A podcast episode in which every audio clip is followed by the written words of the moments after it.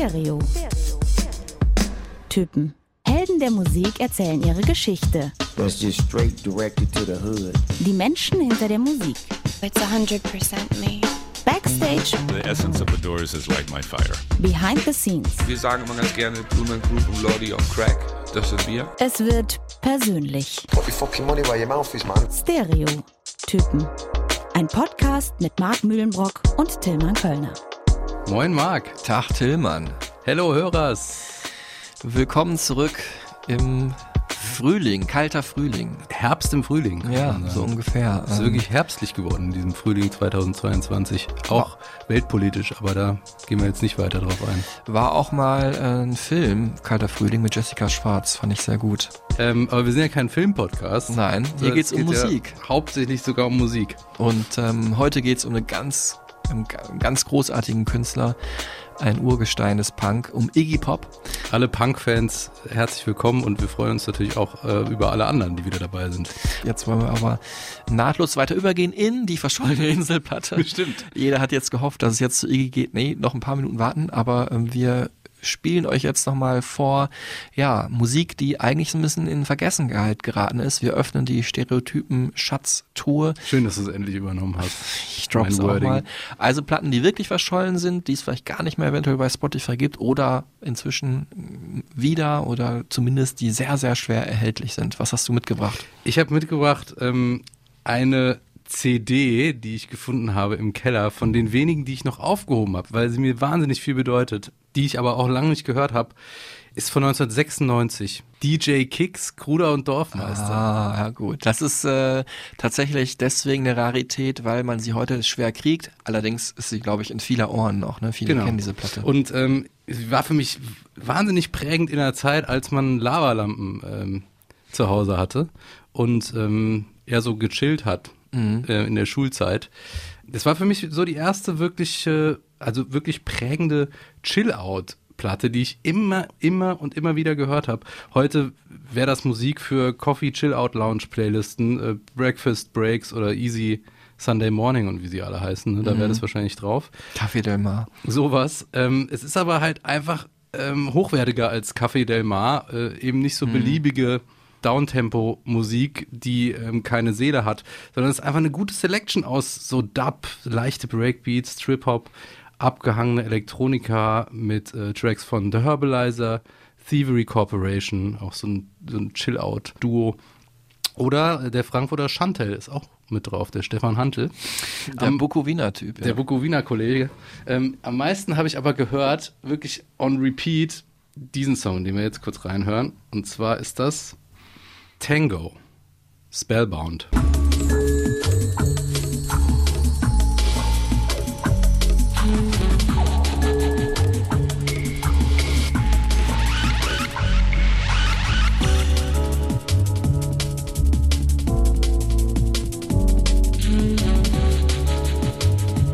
Wir verbinden sie gleich weiter. Stimmt. Aber es, es, äh, es war jetzt nicht diffamierend gemeint. Es ist trotzdem super cool. Softer Drum and Bass, auf jeden Fall eine CD, die mir sehr viel bedeutet bis heute und irgendwie ja, in die Schatztruhe gehört.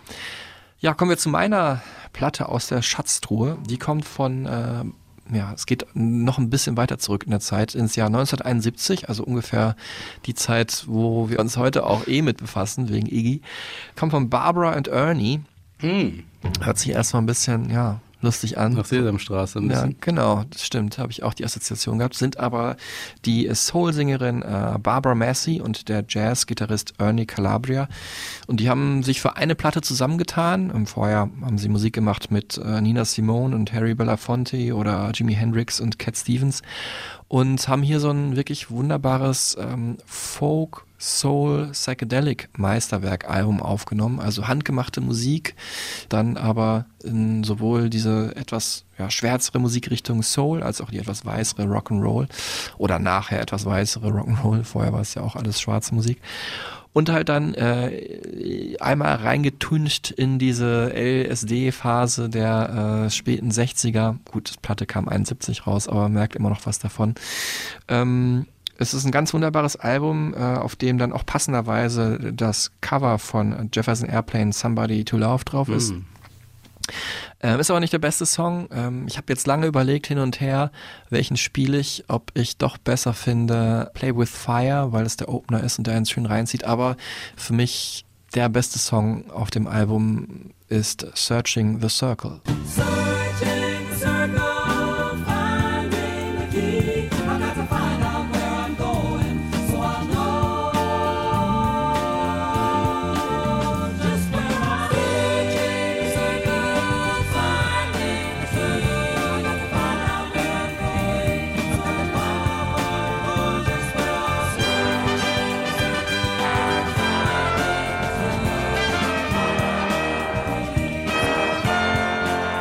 Schön, wie dazu die Wolken hier vorbeiziehen äh, vor dem Fenster im Lager der Liebe. Die rosanen und äh, Genau. türkisen Wolken. Ich habe hier absichtlich übrigens das Ende des Tracks genommen, weil ich diesen Part ganz am Ende mit den Trompeten, dem Bläserpart, das ist eines meiner liebsten Riffs aller Zeiten. Also in diesem Fall gespielt von Bläsern und nicht von der Gitarre, was auch ein bisschen ungewöhnlich ist.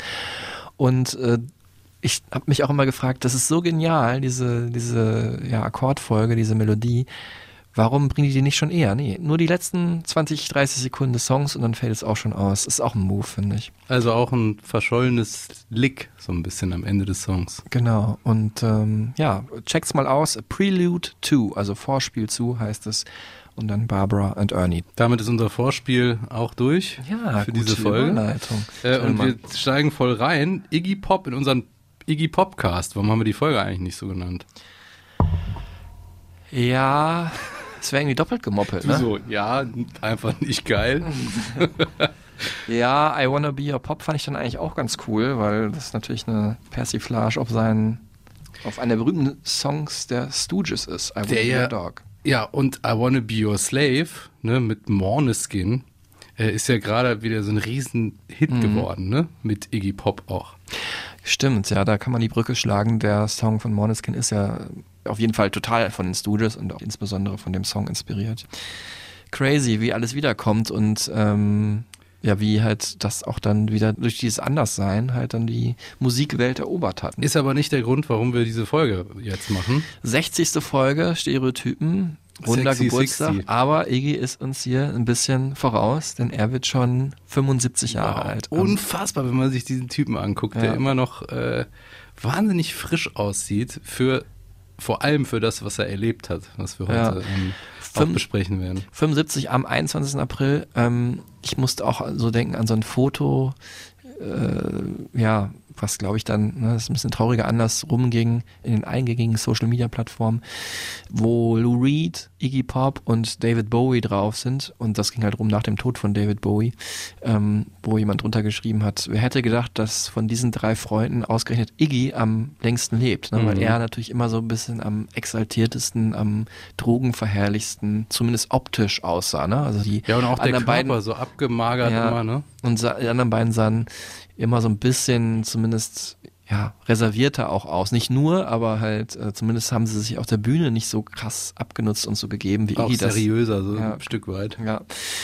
Aber Iggy hat's geschafft. Er hat bisher dem Tod ist er immer wieder von der Schippe gesprungen. It has been for me. I, I don't know how it how it worked for others. It is a big number, and uh, of course, many of our of our rock stars are trying to push that boundary. You know, there is that meaning to it. But for me, the, weird thing has been I'm doing better than it's been. It's the prime of my life now. But at the same time, I'm well aware that biologically, dude, you're near the end. It won't be that long, and they'll be having to spoon feed me the, you know, Iggy, open your mouth. Would you like some oatmeal? You know, would you like to go to the park today? You know, whatever. Wahnsinnig sympathischer Typ, äh, super besonnen auch, irgendwie voll bei der Sache. Ne? Mhm. Man würde auch denken, er ist eigentlich so ein Hiopai, äh, mit dem man sich nicht anständig unterhalten kann, wenn man ihn nur von seinen Bühnenshows kennt. Ja. Aber im Gegenteil. Ja, er wahnsinnig intelligenter Typ, der auch eigentlich wirklich viel zu sagen hat, das aber sehr limitiert hat auf äh, in seiner Bühnenperformance oder halt zumindest in eine extreme Richtung gegangen ist, um halt diese Rock'n'Roll, diese Punk, diese ausgestoßenen Botschaft ähm, rüberzubringen. Und um die Relevanz hier nochmal klar zu machen, wir hören hier den Erfinder der Punkrock-Musik. Genau.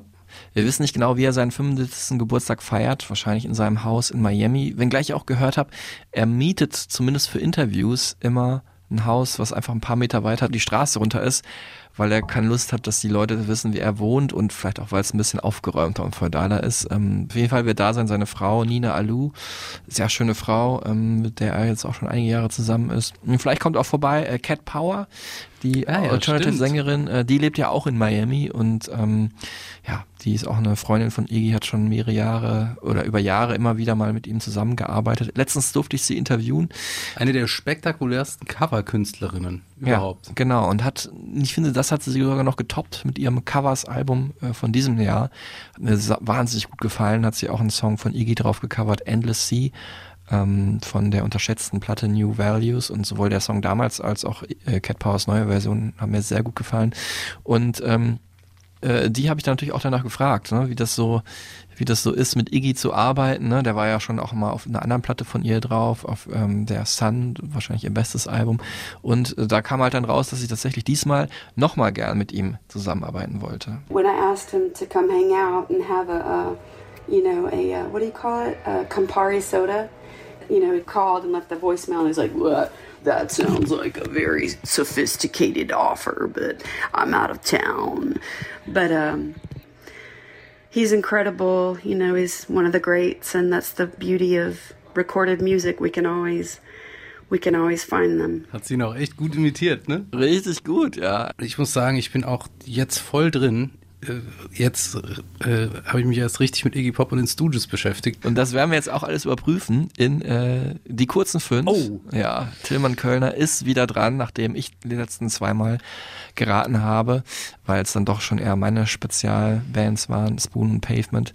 Ähm, kommen jetzt die kurzen fünf für ihn. Äh, Nochmal, wer es noch nie gehört hat. Ähm, ich habe in diesem Fall von Iggy Pop and the Stooges fünf der größten Songs ähm, jeweils eine Sekunde rausgenommen und die blitzschnell hintereinander geschnitten und Tillmann Kölner kriegt die gleich zu hören und kann raten, welche Songs sich dahinter verbergen. Und ihr zu Hause könnt natürlich gerne mitraten. Es gibt zwei Runden. Bist du bereit? Hm, Ja, ich hoffe. Die kurzen fünf für Tillmann Kölner und für euch zu Hause jetzt.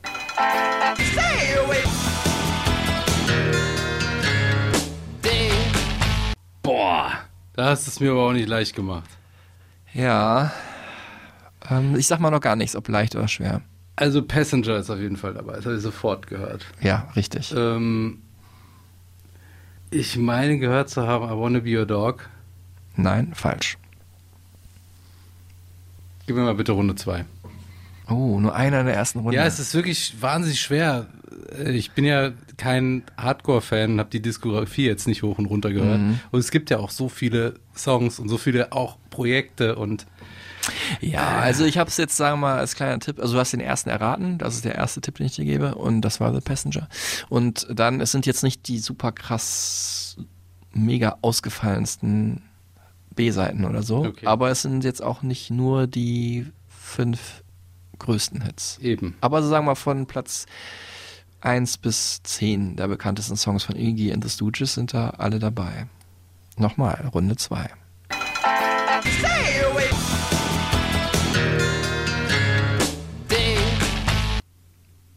Real Wild Child Ja, war dabei, richtig. war dabei. Mhm, das war der dritte, ja. Das war, Dann würde ich jetzt wirklich ins Raten kommen. Deswegen, nee, sag's. das waren in der Reihenfolge ähm, The Passenger, hast du erkannt, ja, ein, glaube ich, sein bekanntester Song überhaupt, äh, zumindest meistgeklickter bei Spotify. Dann kam Raw Power, also der Titeltrack des dritten und letzten Stooges-Albums. Dann äh, Real Wild Child, ähm, oder The Wild One heißt er auch, äh, ist ja so ein Cover gewesen von ähm, dem alten Rock'n'Roll-Musiker Johnny O'Keefe. Äh, und mir ist es sehr bekannt geworden durch den äh, Pretty Woman Soundtrack übrigens, äh, Real Wild Ja, Child. stimmt. Und dann kam ähm, Gimme Danger, der Song, nachdem die Doku benannt ist, ne, über die wir heute hier ein paar Mal sprechen werden. Und als letztes kam ähm, No Fun, eigentlich mit der bekannteste Stooges-Song. Aber hast du recht, es war natürlich eine fiese Passage aus dem Song.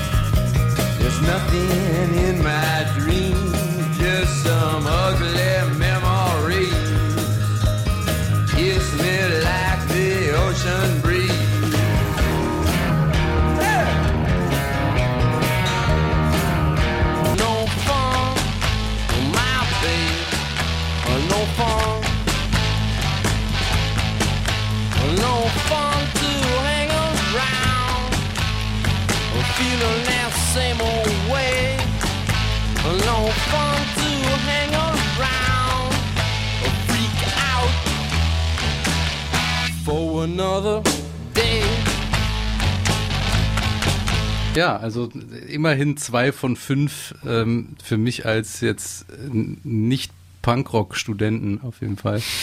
Warst nicht an der Punk-Uni? Ich war nicht an der Punk-Uni leider. Dafür habe ich echt so ein bisschen Blut geleckt in dieser Welt. Ähm, und zwar unter anderem durch die Doku, die du auch gerade angesprochen hast. Das ist wirklich ähm, ein cooler Film von Jim Jarmusch. Gimme Danger. Mhm. Genau, Gimme Danger. Äh, Jim Jarmusch, der auch Coffee and Cigarettes gemacht hat, in dem Iggy Pop auch auftaucht. Mhm. Oder äh, Deadman, Genau, äh, wo er Deadman mitgespielt hat, den Western. Ähm, ja, einfach die Geschichte äh, von Iggy und den Stooges, erzählt von Iggy selbst, ähm, in einer sehr sympathischen Art. Der Typ mit den stahlblauen Augen, den äh, langen Haaren, der immer noch so schmal ist, wie er immer schon war. Mhm. Auch gar nicht so groß, ne? 1,71 ist Stimmt, nur. ja. Aber also wirklich auch, meine Freundin hat auch mitgeschaut und meinte, das ist ein super sympathischer Typ, Mhm. denkt man gar nicht, ne? Ähm, wenn man dann irgendwie sieht, wie er so auf der Bühne auch agiert hat und die, die Rolle, die er auch gespielt hat in der, in der Rock'n'Roll-Welt. Mhm. Ähm, jetzt hängt er ja auch in der Rock'n'Roll Hall of Fame. Seit 2010, genau. Seit 2010. Ähm, und äh, das ist alles schön erzählt in dieser Doku, finde ich, die heute auch immer wieder Thema sein wird. Man merkt wirklich, wie eloquent Iggy ist, wie gut er erzählen kann, wie gut er sich an Sachen erinnert. Das ist ja auch schon mal eine Sache, obwohl er ja wirklich früher sehr viele Drogentrips hatte und ähm, man sieht auch ein paar Ausschnitte aus Interviews, wo es ihm nicht so gut ging, aus späten 70er und 80er Jahren. Ähm, aber er hat sich immer wieder gefangen und ist immer wieder auf die Füße gekommen und er wusste auch immer ziemlich gut und genau, ähm, was er wollte und ja, äh, und diese Doku erzählt auch wunderbar gut, nicht nur was Iggy für ein Typ ist, sondern was auch die restlichen Stooges, äh, um die es hauptsächlich in der Doku geht. Ähm, es geht also nicht so sehr um auch sehr prägende Jahre von Iggy Pop in Berlin ja mit David Bowie zusammen. Äh, da werden wir da später natürlich hier auch ganz viel drüber reden. Aber man merkt wirklich, wie wichtig die Stooges waren für die Musikgeschichte. Das kann man ganz klar so sagen, denn sie waren das, was man heute als Proto-Punk bezeichnet. Also Punk, bevor es Punk eigentlich gab. Ne? Also die haben wirklich waren die ersten, die Rock'n'Roll mit so ähm, dekonstruktivistischen Haltungen gespielt haben. Ne? Also das Riff war da, aber die haben es auch manchmal ein bisschen runtergerotzt. Der Sound war raw, ne? wie das Album auch schon sagt. Iggy hat Dilettantismus vor äh, großen Songstrukturen. Genau, Iggy selber hat äh, einfache Psalme runtergebrettert und äh, er hat damit halt beeinflusst ähm, alle, äh, alle wichtigen Bands, die erstmal direkt nach ihm kamen, äh, New York Dolls und Ramones, von denen man immer sagt, das sind eigentlich die Gründer des Punk, ähm, kamen halt danach. Die dann in den 70ern kamen, ne? Genau, ja. Also Stooges waren ja auch in den 70er, halt Anfang der 70er. Dann Dead Boys und äh, The Damned und dann erst kam ja Ende der 70er in äh, England Sex Pistols und The Clash. Genau, The Clash. Oder an der Westküste Black Flag. Und dann natürlich die ganzen Punkbands, die danach erst kamen, die wir, mit denen wir dann aufgewachsen sind, ne? Also Green Day oder The Offspring. Ja, Blink 182, also so ein Pop-Punk auch, ne? Genau, der- Oder auch so Bad Religion, war ja schon richtig Punkrock eigentlich noch. Genau, ja. Ähm, die haben sie beeinflusst und ganz allgemein natürlich einfach so diese, ja, diese Ikonografie, diese Star-Kult, obwohl man eigentlich ein Anti-Star ist. Das ist Mhm. natürlich auch in Kurt Cobain drin gewesen oder in, ja, oder vom Sound her ist es auch viel White Stripes oder natürlich auch von der, von der Optik her. Die Chili Peppers. Ja, Anthony Ja. Kiedis. Also, Genau. Der Typ, der einfach wahrscheinlich nicht immer auch mit nacktem Oberkörper so auf der Bühne rumspringen würde, wenn es Iggy Pop ihm nicht vorgemacht hätte. Die sehen sich ja schon ähnlich, ne? Also eine gewisse Zeit lang hätte man mal gesagt, wenn es ein Biopic über ihn gibt, dann spielt das Anthony. Jetzt ist er inzwischen selber auch schon ein bisschen älter. Aber noch ähnlich fit. Ja, ähnlich fit, ähnlich auch immer noch von der Frisur her, die langen Haare, Mittelscheitel, äh, Oberkörper frei und auch ein paar Narben. äh, auf der Brust. Du hast jetzt gerade schon angesprochen, wie er so ist vom Typ, wie er so aussieht, was ihn ausmacht. Persönlich hast du ihn ja nie getroffen, ne? Nee, also diese Folge ist ähm, auch eine weitere dieser Ausnahmenfolgen, wo ich dankbar bin für Interviewtöne von meinem lieben Kollegen Ralf aus dem Jahr ähm, 99. Ich habe ihn leider nie treffen können. Ich habe ihn einmal gesehen äh, im Tempodrom in Berlin, wo er unterwegs war mit seinem Album äh, Post-Pop Depression. Super coole Platte aus dem Spätwerk von Iggy. Ähm, wir hören jetzt mal kurz den Song Gardenia.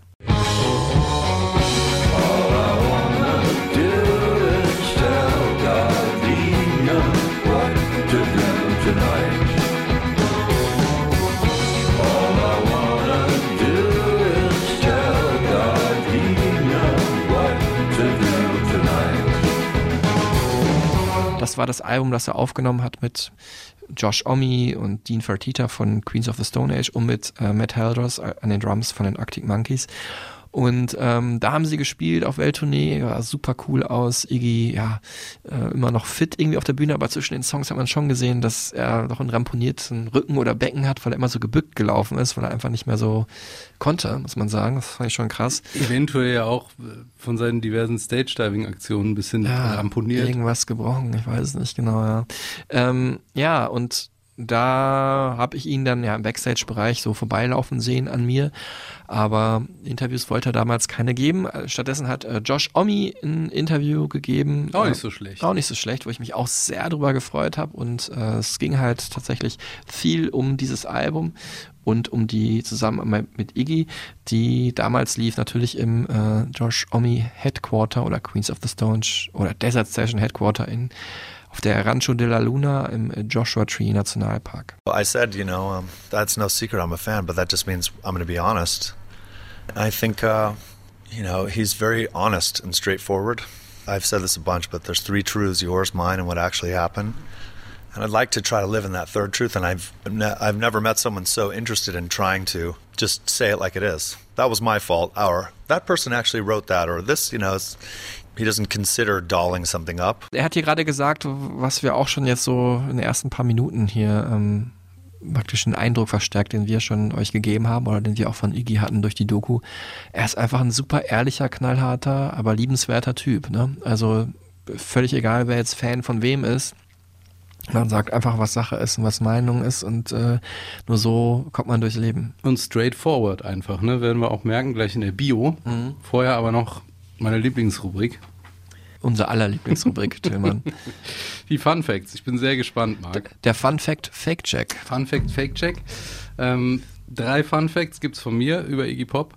Und äh, einer ist äh, frei erfunden oder zumindest nicht wahrheitsgetreu. Und Marc und ihr ratet gerne, welcher das ist von den drei. Fun Fact Fake Check Iggy Pop 1. Iggy Pop hat offiziell das Stage Diving erfunden. Das ist zumindest so überliefert in diversen Büchern. Er soll äh, auf dem Cincinnati Summer Pop Festival im Jahr 1970 zum ersten Mal äh, sich auf den Händen äh, zum ersten Mal auf den Händen äh, des Publikums gesurft sein mit seinem ganzen Körper sozusagen. Ähm, und äh, Fun Fact am Rande, er soll sich dabei mit Erdnussbutter eingerieben haben vorher. Ja, okay, nehme ich erstmal so hin. Könnte natürlich gut sein. Warum auch nicht, ne? In die Zeit ging das ja los und er ist einer der rebellischsten Musiker aus der Ära. Mhm, okay. So, Fun Fact, Fake Check, Iggy Pop 2. Eine Firma, die für Special Effects in den Herr der Ringe Filmen von Peter Jackson verantwortlich war, hat sich bei der Figurenkonzeption oft an Iggy Pop orientiert und zwar für, nicht so schmeichelhaft, Gollum an der Körperform und an, der, an, der, an den Bewegungsabläufen. Fies. Den Schauspieler habe ich jetzt auch gesehen. Er spielt Alfred, den Assistenten von ähm, Batman. Ah ja. Ich habe den Namen jetzt vergessen, aber ist auch eine Karriere von dem Gollum-Sprecher zu, zu Alfred. My precious. Äh, Fun Fact 3. Ein großer amerikanischer Konzern hat Werbung für Diätprodukte mit Iggy Pop gemacht. Mit dem Slogan Skinny like Iggy with Sage ich jetzt natürlich nicht. Okay, sonst würde ich drauf kommen. Vielleicht. Genau. Aha. Das war's? Das waren die drei Fun Facts. Mit, also das letzte muss ja Erdnussbutter gewesen sein. Das wird, wird ja diese ganze, Es- dieser ganze Ausflug ins Reich der Erdnussbutter keinen Sinn machen. Ja, schwierig. Es könnte tatsächlich alles drei sein. Also, Ist auch ein bisschen wie bei Axel Rose, ne? Ja, So viele absurde Sachen gemacht und Dann- erlebt. man muss eher gucken, dass die, die man erfindet, nicht doch irgendwie passiert ist. Genau. Boah, schwer. Das erste würde ich sagen, ist das naheliegendste, von daher glaube ich, dass es stimmt. Allerdings habe ich im Kopf, dass Peter Gabriel auch irgendwas erfunden hat.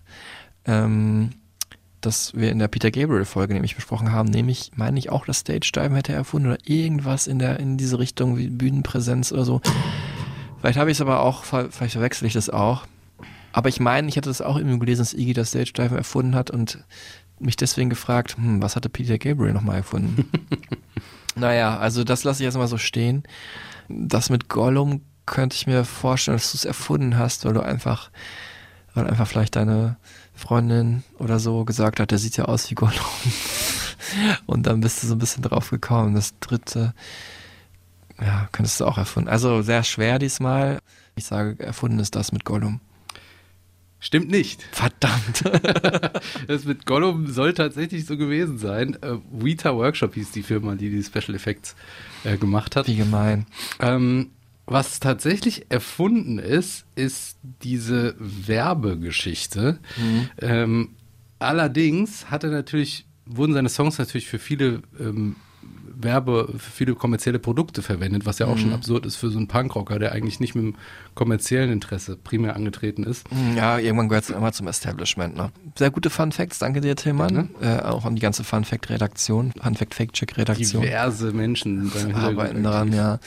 Ja, man muss ja auch sagen, dass er dann halt noch, also, ne, oder halt die auch die ganzen Songschreiber der Stooges dann gesagt haben, okay, ihr könnt unseren Song haben für die Werbung. Kann man natürlich einerseits Ausverkauf rufen, aber andererseits muss man auch sagen, ähm, das haben wir vergessen am Anfang zu sagen, dass äh, The Stooges, glaube ich, neben Velvet Underground die am meisten unterschätzte Band zu der Zeit, wo sie halt ähm, aktiv, Aktiv waren, waren, ja. der Musikgeschichte sind. Also die haben kaum Geld verdient, haben immer geguckt, wie kommen wir von einer Platte zur nächsten, von einem Gig zum nächsten. Äh, als es immer ein bisschen größer werden sollte, ist wieder kollabiert. Also die sind da äh, überhaupt nicht mit reich geworden, konnten gerade so überleben, wenn überhaupt. Äh, irgendwann haben sie sich ja noch aufgelöst.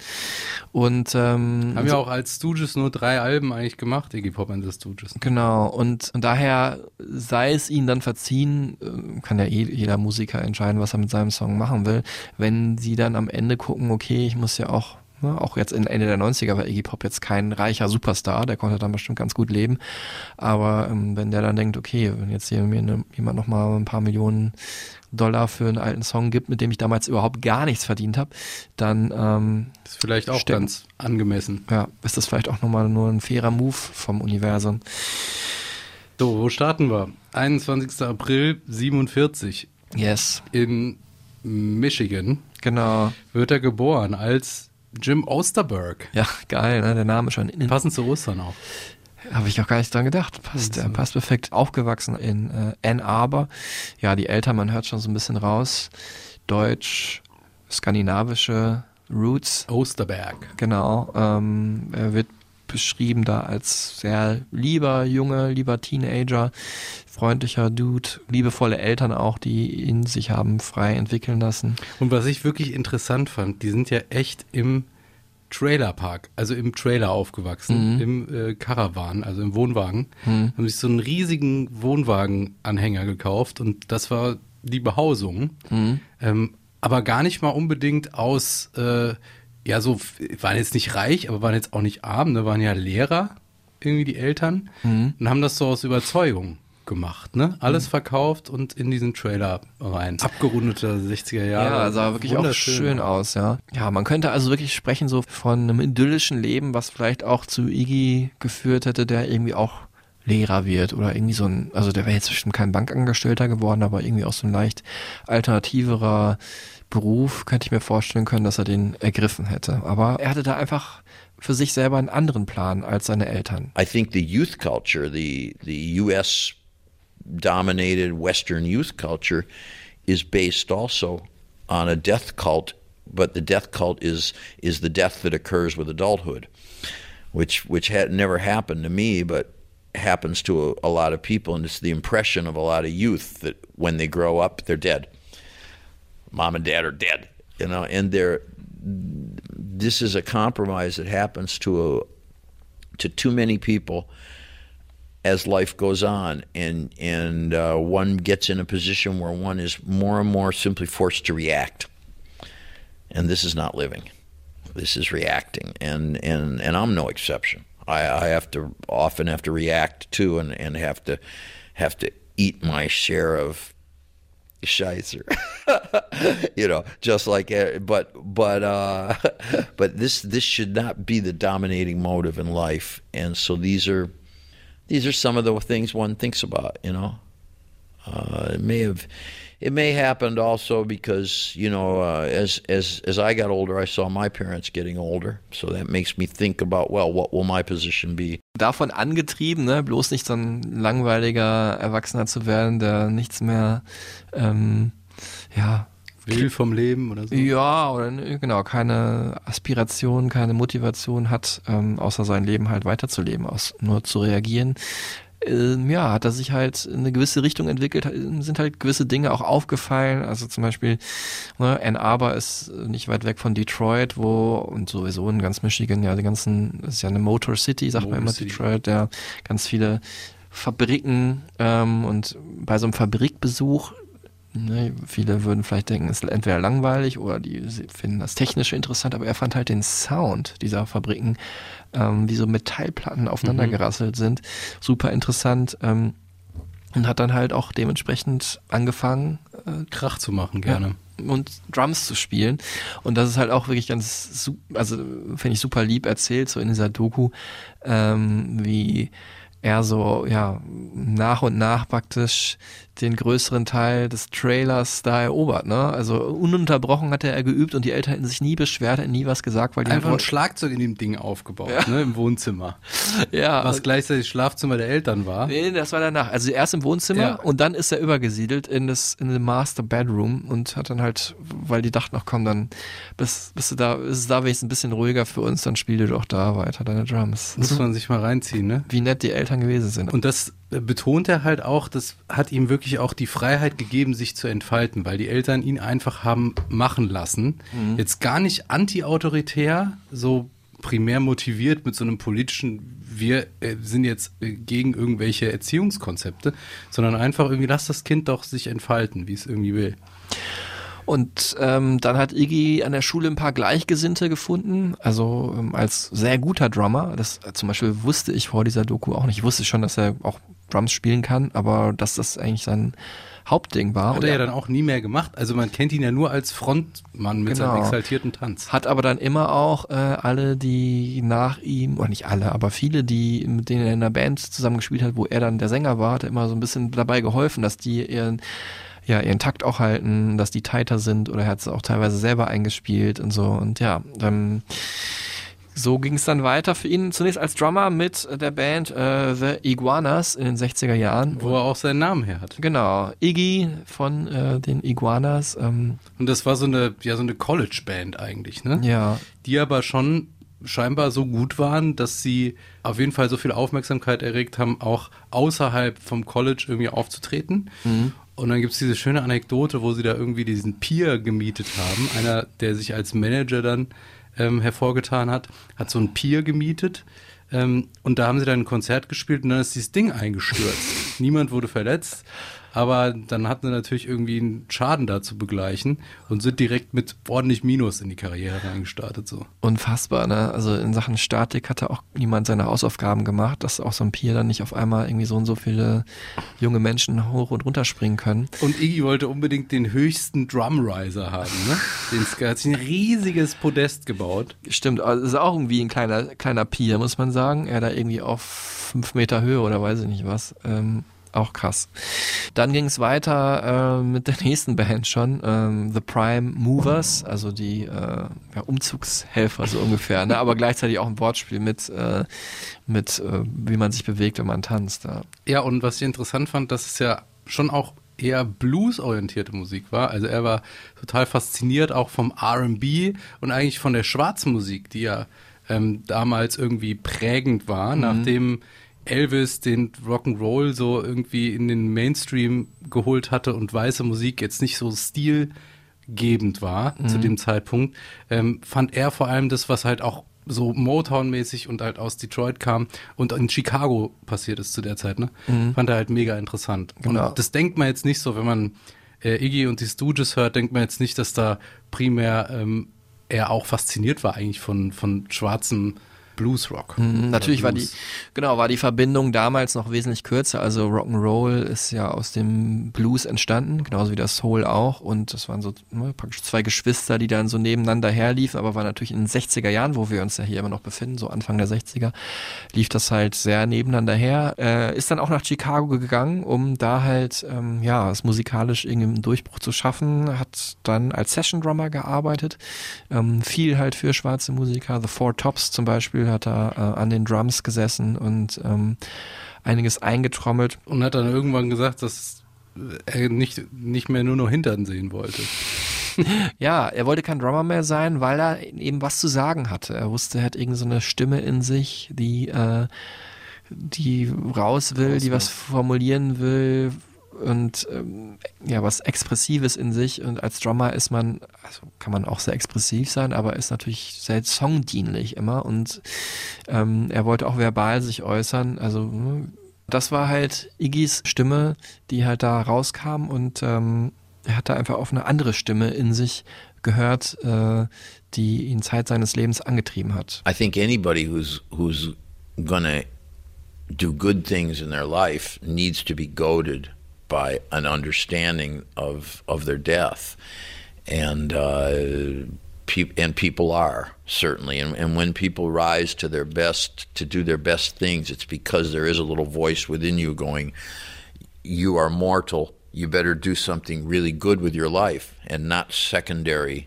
Things, and you better do what you want to do. Die Stooges waren auch danach jetzt nie eine politische Band, auch jetzt auch nicht komplett unpolitisch.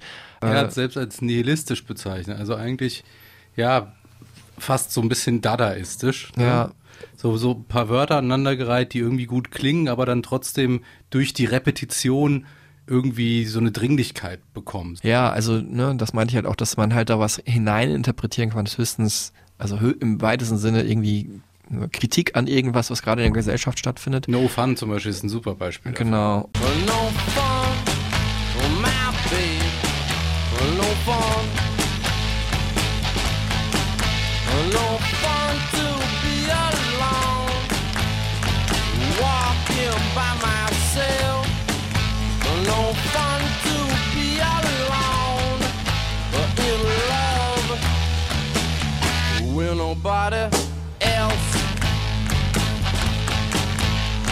Er hat sich da von so einer Kindershow inspirieren lassen, wo halt, ja, ne, so ein Fernsehstar, der wahrscheinlich kreativen Kindern so ein bisschen Instruktionen geben wollte, wie man Geschichten schreibt und so, ähm, hat er mit auf den Weg gegeben, wenn er so ein Gedicht schreibt oder ne, vielleicht auch ein Lied, 25 Wörter oder weniger. Und na, ich meine, No Fun, du hast gerade gesagt, ist natürlich das perfekte Beispiel, es dreht sich immer nur um sich selbst, ne? Mhm. Und wie, wie oft No Fun auch wiederholt wird. Äh, und wenn man sich die Texte der Studios anschaut und auch von Iggy, da werden jetzt nicht, also das, das Gegenteil ist Bob Dylan. Und noch weiter als Ja. Iggy ist dann schon irgendwie Elektronikmusik so, ne? Also es ist schon, es ist wirklich wenig Wörter, aber damit eine gewisse Situation sehr abstrahiert, sehr genau zu beschreiben, ohne dass man als Hörender weiß, was ist die Situation. Und deswegen ist natürlich auch ein weites Feld der Sachen, die man da rein interpretieren kann, was natürlich auch dann Spaß macht, wenn man halt unterstützt durch die Aggression der Musik irgendwie ein gewisses Gefühl da rausziehen kann. Es ist mehr ein Gefühl, ja. Und aber auch ähm, eine Art der Poesie durch die Fokussierung auf diese wenigen Mhm. Worte, die dann schon irgendwie eine große, große Kraft entfalten.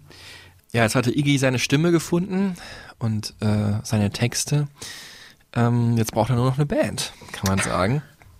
Und die hat er dann aber auch eigentlich ganz stabil, schnell gefunden. Genau, erstmal direkt so wie, wie man es, weiß ich nicht, in einem Hollywood-Skript schreiben würde, direkt auf der Rückfahrt von Chicago hat er seinen Bassisten gefunden, nämlich Dave Alexander gave him a ride, ähm, der dann am Ende ja der Bassist der Stooges werden sollte. Und dann ganz zentral die beiden Brüder. Genau, die, Die Ashton, Ashton Brothers. Ashton Brothers. Der ältere Ron sollte dann die Gitarre spielen, sehr inspiriert von britischen Beatbands, ähm, war auch mal dann in, in der Zeit damals im UK drüben, hat sich dann noch weiter inspirieren lassen. The Kings waren so ganz groß für ihn. Also praktisch die weiße Seite, ne, wo du vorhin die schwarze Musik von Iggy erwähnt hast. The Sonics aus Seattle, also nicht aus UK, äh, Have Love Will Travel, ein großer Song. Auch ganz wichtig, obwohl sie nicht in der Band war, Kathy Ashton, Schwester von Ron und äh, Scott. Eine Äh, wichtige Rolle in der Bandgründung eigentlich gespielt. Ne? Genau, wobei muss man aber sagen, Scott Ashton hat dann die Drums übernommen, ne? Mhm. Also sah, sah auch, muss, haben alle mal gesagt, sah am besten aus von allen in der Band, sah echt aus, ein bisschen wie Elvis, muss man sagen. Konnte auch gar nicht so viel an Drums am Anfang, musste Ja. Iggy ihm da noch ein bisschen was beibringen, genau. Und dann Kathy, wie gesagt, war sehr wichtig, weil sie ähm, ist nämlich ausgegangen mit einem aus der Band MC5, die damals so in Detroit zumindest und auch so im äh, Nordosten der USA ja so einen Namen von sich gemacht haben als so ein bisschen ravi- rabiatere Rock'n'Roll-Band. Kick Out the Jams ist bis heute ihr bekanntester Song.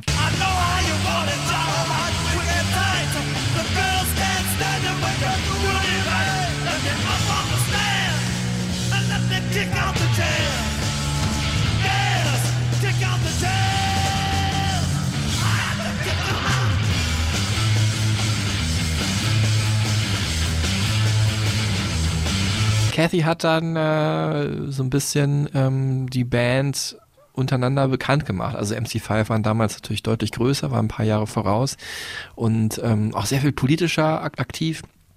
Aber die haben halt Gefallen gefunden an äh, The Stooges und ähm, so ein bisschen im Fahrwasser der MC5 ähm, sind die Stooges dann auch bekannter geworden.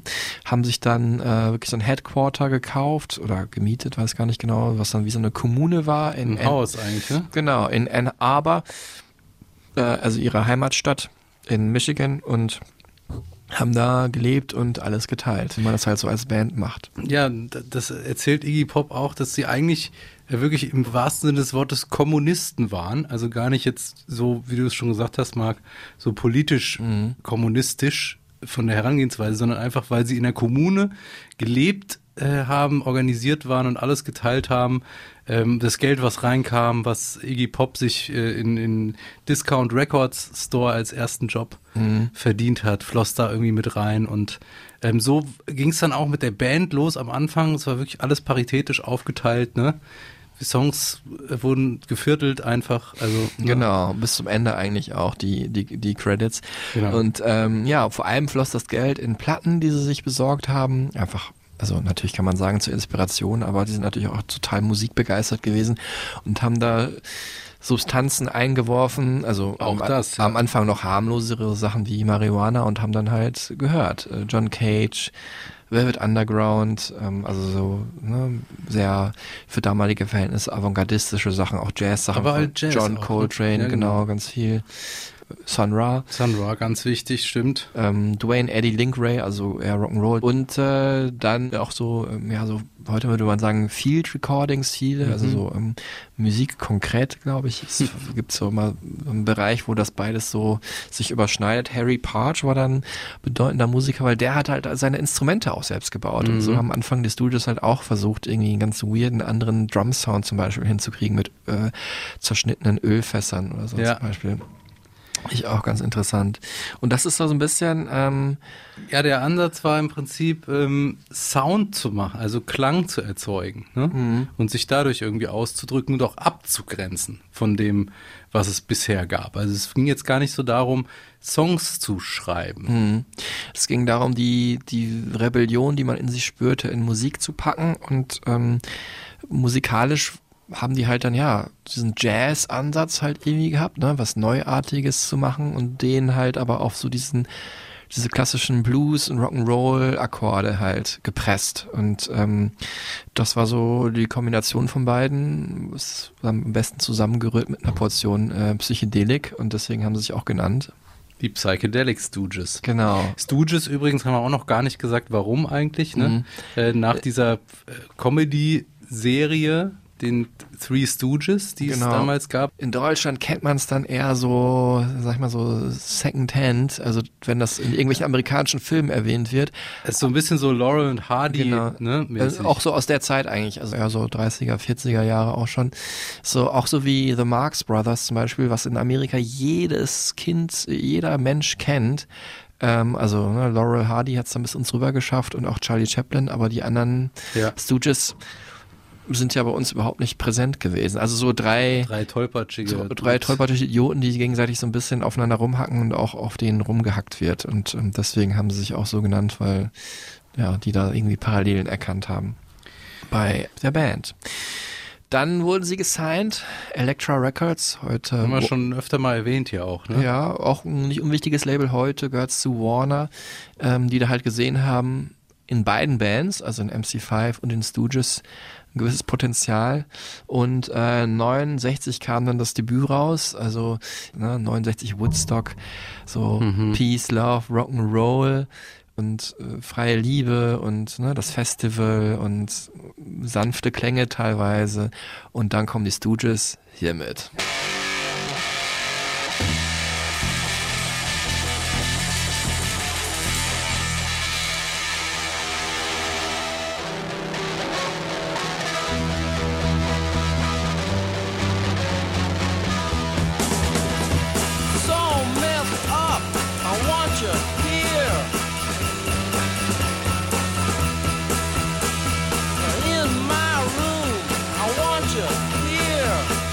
Hauen einfach mal alles weg. Mit so einem wahllosen, rotzigen Song. Ja, also wie das schon- eigentlich so textlich auch gar nichts, das Gegenteil will von Inhalt. Ja, es ist, äh, also man muss sagen, das kommt aus dem Jahr 69, ist bis heute nicht zu glauben, finde Ja. ich. Weil es ist ja so hart, dass man das mindestens in dieser ersten großen Punkphase der späten 70er verortet hätte oder teilweise sogar noch später. Auch der Einstieg allein schon, diese, dieser erste Akkord und dann auch der Text I Wanna Be Your Dog, also das Ende der 60er zu singen, wo sich die Leute gerade so rangetastet haben, eventuell ja, halbwegs sexuell aufgeladene Songs zu singen, da sowas, was so mit Sadomaso eventuell zu tun hat, aber auch man kann das ja auch politisch sehen, ne? also Mhm. mit Unterwürfigkeit im, innerhalb eines Systems. Das ist schon, äh, also Schon weit vorne, Weit- ohne, ohne das so zu wollen eigentlich. Genau, also da fällt mir wirklich nur Velvet Underground ein noch, die das Mhm. auch so gemacht haben. Oder halt Jimi Hendrix. Und ähm, der ist auch der Einzige, der wegen seines sehr virtuosen Spiels, im Gegensatz zu den anderen beiden Bands, damit dann auch sehr berühmt geworden ist mit der Musik. Und weil die Texte vielleicht auch nicht ganz so krass waren wie bei Iggy oder bei Lou Reed, der ja auch irgendwie davon erzählt hat, wie er nach Harlem fährt, um sich da Drogen zu kaufen. Und eben ganz zentral von Anfang an die Riffs. Und da Mhm. muss man eben jetzt auch mal sagen, dass äh, nicht Iggy Pop äh, sich immer da ins Zentrum stellt von Mhm. dieser Band, sondern dass es wirklich, ähm, dass alle so ihre Rolle hatten ne? in der Entstehung der Songs. Vor allem auch Ron Ashton an der Gitarre. In the 60s and 70s, it was, you know, you have the guitar, which is basically a sword substitute. And it could be, it could, in, in the Gothic times, you had, in Middle Ages, you had knights with their swords. Then later, you had guitar players with the same haircut, but a guitar, right?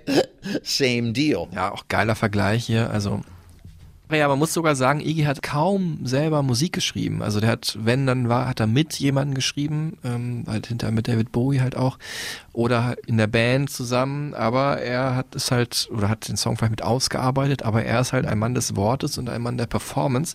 Das finde ich, muss man, ist auch ein ganz wichtiger Aspekt, wo er auch nie einen Hehl draus gemacht hat. Ja, und beim Sound ähm, oder bei der Entwicklung des Sounds spielt eben auch John Cale da am Anfang eine ganz wichtige Rolle. Ne? John Cale von äh, Velvet Underground. Genau. Also der ja neben äh, äh, Lou Reed ja der wichtigste, das wichtigste Mitglied von The Velvet Underground und ähm, der hat halt eben diese Platte produziert und auch wichtiges Mitglied von Velvet Underground war ja ähm, Nico, äh, Mhm. das auf der ersten Platte heißt ja auch The Velvet Underground und Nico, diese berühmte Die mit der Banane. mit der Banane drauf. Ähm, und äh, ja, Nico eigentlich immer liiert auch mit Lou Reed, aber hat dann sich da vielleicht eine kurze Auszeit genommen oder die beiden haben sich gestritten und hat dann erst angefangen auch mit Iggy, ähm, ist dann nach Ann Arbor gekommen, hat da abgehangen, auch in dem Headquarter der Band, was die anderen Bandmitglieder nicht unbedingt so cool fanden. Kann man auch verstehen, ne? So ein bisschen der Yoko-Effekt. Ne? Ja, vielleicht. Und äh, aber umgekehrt haben die dann auch mitgespielt in diesem mit, glaube ich, das ist eines der ersten Videos der Musikgeschichte überhaupt von äh, Nico, was sie dann irgendwie aus dem freien Feld gedreht hat, wo dann Iggy dann auch ja mit so pantomimenmäßiger weißer Farbe im Gesicht rumgelaufen ist. Kann man auch heute noch bei YouTube finden oder halt in den einschlägigen Dokus. Ähm, sehr interessant. Ja, John Cale hat dann ähm, das Album, das Debütalbum des The Stooges, was auch The Stooges hieß, produziert. Das ist immer noch, finde ich, das Stärkste ist. Ja. Bis heute. Also es hat mir jetzt richtig Bock gemacht, das zu hören. Ja, das schon krass. Ich, ich fand es aber auch, äh, auch nochmal äh, am Anfang die Songs zu erkennen, ne, ist insofern schwer, weil wenn man sie nicht wirklich kennt, sondern einfach nur so ein Album durchhört, dann sind es erstmal nur Riffs, ne? Riffs und so Fetzen, die man so, die einem so hängen bleiben, weil es halt eben jetzt keine Hits sind, Mhm. die irgendwie eine klassische Hook haben, wo einem was hängen bleibt oder so, ne? Ja, die Riffs sind also einfach unfassbar. Ne? Also es ist, ich könnte es ewig in, in meinem Kopf hören, No Fun oder I Wanna Be Your Dog, so, das ist einfach Wahnsinn. Ja, so repetitiv und Ich liebe dadurch- das ja, ne? ja. Wie ich schon ab und zu mal hier in diesem Podcast, du erinnerst dich vielleicht. Eventuell hast du es schon mal erwähnt. Äh, aufgenommen wurde das Album in New York. Die haben damals natürlich, wie jede cooler Rock-Act, Rockstar, im Chelsea Hotel gewohnt. Natürlich. Ähm, und ja, kamen dann ins Studio mit ihren vier Songs, die sie jeweils ausarbeiten wollten, zu mit einem, weiß ich nicht, siebenminütigen, sagt man, Coder oder was am Ende, also so, einem- so einem Endpart, der so Mhm. ins Nichts verläuft, so.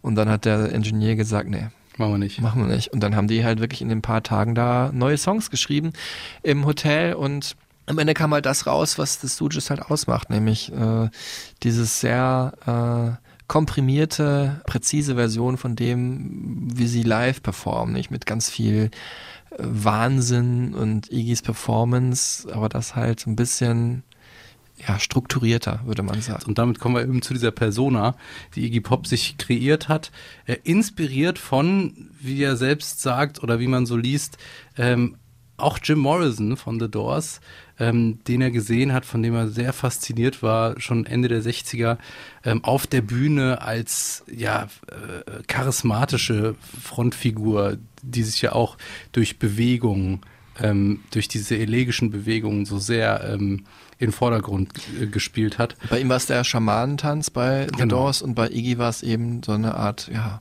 Pavian. Pavian oder Schimpansentanz, das Ja. war's, ne, genau. Genau. Äh, Und das war eben, hat er sich so zusammen äh, inspirieren lassen, sozusagen, zusammengeflickt aus äh, eben Jim Morrison, äh, Jim Morrisons Persönlichkeit auf der Bühne, ähm, James Brown, ne, durch seinen Tanzstil, aber auch Mick Jagger durchaus, durch die, durch die Bewegungsabläufe so. Und da hat eben ähm, ja, Iggy Pop so seins gefunden, äh, aber äh, halt eben das Ganze irgendwie nochmal auf eine andere, auf ein anderes Level gehoben, kann man sagen. Ja, auch was, es ist so rabiat, einfach auch selbstzerstörerisch, ne? Der hat sich ja dann mit Scherben, Ritzen in die, in den Oberkörper gemacht, äh, hat sich, hat Stage Diving, äh, ne? Ja, hat so erfunden. Aber dann auch so weiterentwickelt, dass er auch mal wirklich so einen Körper in die Massen gemacht, hat, also im Kopf zuerst. Und auch mal nicht aufgefangen wurde. nicht aufgefangen und dann in, sich die Zähne, den Zahn ausgeschlagen hat. Man wundert sich nicht darüber, dass dieser Körper so ramponiert ist. Also purer Exzess. Genau, und auch so, dass man wirklich dachte, der ist gerade nicht er selbst, was auch teilweise bestimmt der Fall war, durch äh, Drogen und hat dann auch im Drogenbesitz auch die Leute so weit angestachelt, dass er da mal eine Nacht im Gefängnis gesessen hat. Ne? Aber es war auch ja schon so, dass zu der Zeit Leute die Show sehen wollten wegen dieser Grenzerfahrung. Ne? Ja. Also es stand ja schon diese Performance, Iggy und die Stooges zu, zu sehen, ähm, war schon ein Happening auch. Ja, ja. Und Mehr als ein Konzert. Weiter geht's. Wir hatten es schon von dem Haus, das sie sich gemietet haben, wo alles entstand. Ähm, und Funhouse hieß Mhm. dann auch das nächste Album. Genau, wie ein Tollhaus halt eher zu verstehen, ne, glaube ich, als jetzt ein, Ja.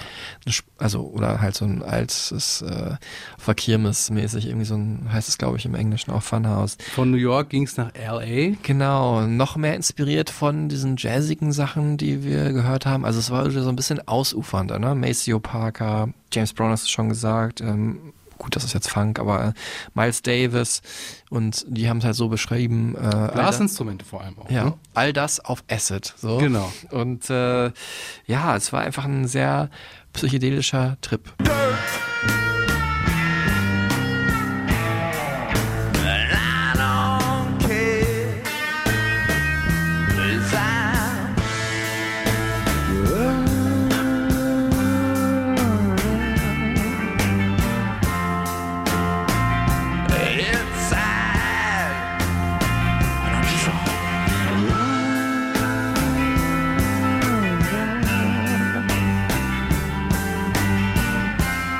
Und damit das auch so klappt, haben sie sich einen Saxophonisten geholt dazu, äh, Stephen Mackey, inzwischen leider auch schon verstorben, ähm, wie auch übrigens die beiden Ashton-Brüder. ja, und äh, der hat halt geholfen, diesen Sound ja zu entwickeln, diesen sehr ja, einerseits psychedelischen Sound, aber dann auch sowas, was dann am Ende, und deswegen ist es wahrscheinlich auch heute so beliebt, so total ungefiltert halt war. Also das war halt nicht mit Kalkül durchdacht, was kommt irgendwie wie in der Popmusik gut an gerade oder so in den Texten, sondern es war wirklich so ein So eine rohe Energie. Genau, so ein, eigentlich das, was in Iggy drin war, nach außen gespiegelt auf Platte. There's some of the Americans, some of the American, the critics who've heard it. A lot of many people like it, but then there are some who say, "Well, this is so personal, so depressing, so exhibitionistic."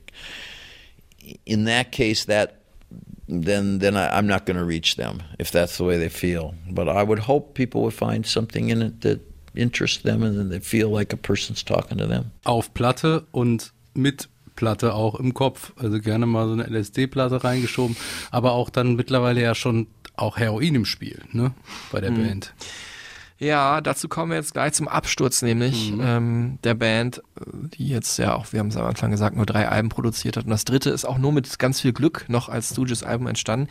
Kommt jetzt so eine leichte Achterbahnfahrt mit, ja, immer, also wo die Tiefen aber wirklich so tief waren, dass ähm, man sich gewundert hat, wie lange die Stooges überhaupt so lange aushal- aushalten konnten. Also zunächst ist äh, Dave Alexander aus der Band rausgegangen, weil er einfach dieses Leben, vor allem das Tourleben und diese unstetige Leben, ja, also entweder wollte er es nicht mehr oder er hat gemerkt, dass es nicht gut für ihn ist. Vor allem das exzessive Leben auch, ne? Mit Ja. allem, was dazugehört. Genau, und ähm, er war schwerer Alkoholiker und ist aber leider auch zu Hause nicht von dieser Sucht losgekommen. Ist dann gestorben, also drei, ich glaub, Anfang der 70er ist er ausgestiegen, aber 76 ist er dann verstorben. Ähm, mit 27 Jahren übrigens, äh, Club of 27, wieder trauriges Beispiel hier. Mhm. Und ähm, ja, ist an einer, ich weiß gar nicht mehr, irgendeine Entzündung gestorben, die aber auf seine langwierige Alkoholsucht halt zurückzuführen ist. Ähm, ja, Acid, Speed, Heroin, also das war halt das Ding, was Iggy und vor allem Scott Ashton äh, damals genommen haben. Ron Ashton, der Gitarrist, hat nie Drogen genommen.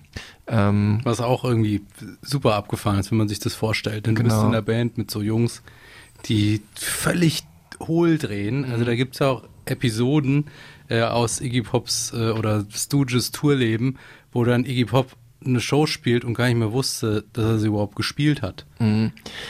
Und da muss man sagen, natürlich vieles war auch so aus Experimentierfreude ähm, und aus sich selber keine Grenzen setzen, dem Leben keine Grenzen setzen, alles ausprobieren. Ne? Also, aber es war auch natürlich teilweise hat der Drogen genommen, um so diese, diesen inneren Kritiker dieses berühmte Hochstapler-Syndrom, was viele Musiker haben, also dieses ich kann doch eigentlich nichts. Imposter-Syndrom Ja. Imposter-Syndrom, genau, Ja. Hochstapler-Syndrom.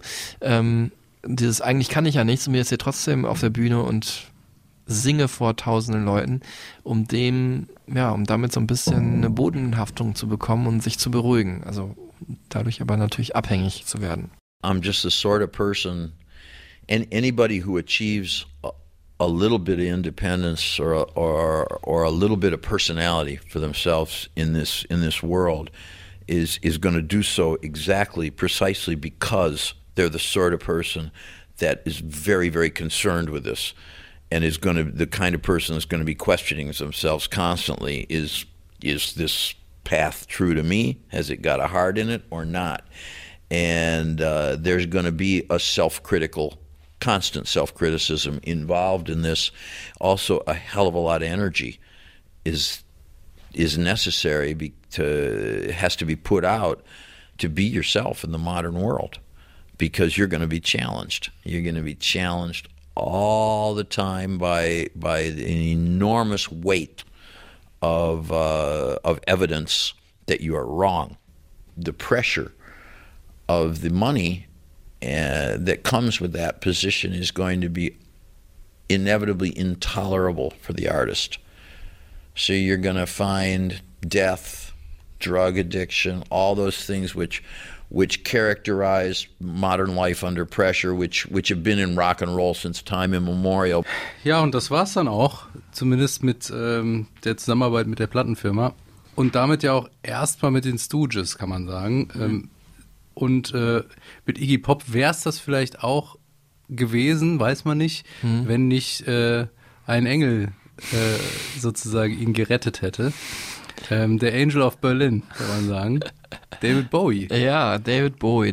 Diese Begegnung sollte Iggys Karriere bis an sein Lebensende, also bis Prägen, an Bowies? Lebensende prägen und auch darüber hinaus, ja, muss man sagen. Also Und, es, und der Story nach war David Bowie wirklich einfach fasziniert von ihm und wollte unbedingt mit ihm zusammenarbeiten äh, und ist dann auch auf äh, Iggys Umfeld zugekommen, hat gesagt, ey komm, lass mal treffen, lass mal irgendwie was zusammen machen. Ich finde das irgendwie interessant. Getroffen haben sie sich in Maxis, Kansas City. Das, ja, ich weiß gar nicht, ob wir es ja schon mal erwähnt haben. Das ist halt, glaube ich, die In-Kneipe aller In-Kneipen jemals gewesen. In äh, New York nämlich, äh, nahe des Union Square. Gramercy Park heißt das äh, Viertel.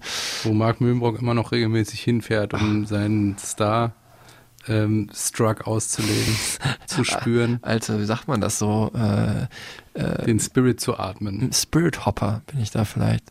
Damals waren sie wirklich alle da. Andy Warhol, Patti Smith, Robert Mapplethorpe. Velvet Underground. Velvet. Underground vor allem, ne, die haben das Ja. berühmt gemacht, gibt's auch einen Live-Gig von da. Also alle hingen ab im Maxis, wie es nur kurz hieß, in der Park Avenue. Ja, und diese erste Begegnung hat halt das für David Bowie bestätigt, was er von Iggy Pop hielt, nämlich dass er einfach ein guter, wahnsinnig wilder, rebellischer Typ ist, den er gerne produzieren wollte.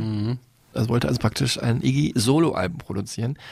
Und vielleicht auch so ein bisschen, um eine Seite von ihm so auszuleben, die in ihm schlummerte, David Bowie, so ein bisschen dieses Verran so ein Abgeranzte, ne? Mhm. so dieses Rotzige. Genau, und das, weil er dann doch irgendwie so ein bisschen feinerer englischer Gentleman Genau. ist. Und das passte nicht zu ihm, aber er fand es irgendwie spannend und wollte das so, konnte das so übertragen vielleicht durch äh, über Iggy Pop sozusagen. Genau, und sollte halt dann eine Iggy Pop Soloplatte werden, aber Iggy hat dann doch die Stooges-Mitglieder da reingesneakt in die Aufnahmen nach London. Also es gab dann schon diesen Plattendeal mit einem anderen großen Major, mit Columbia, heute Sony, äh, dank David Bowie natürlich, der da halt sich stark gemacht hat für Iggy und ähm, und ja, Iggy hat dann halt das ein bisschen umgedreht, hat dann halt ähm, James Williamson, äh, über den haben wir noch gar nicht gesprochen, Stimmt. äh, nach London einfliegen lassen.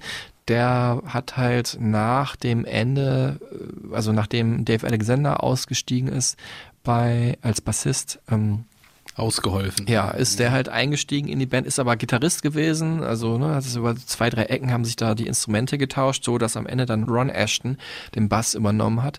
Und ähm, ja, und James Williamson war dann ab dato sozusagen der Haupt äh, ja, von, ähm, von Iggy Pop.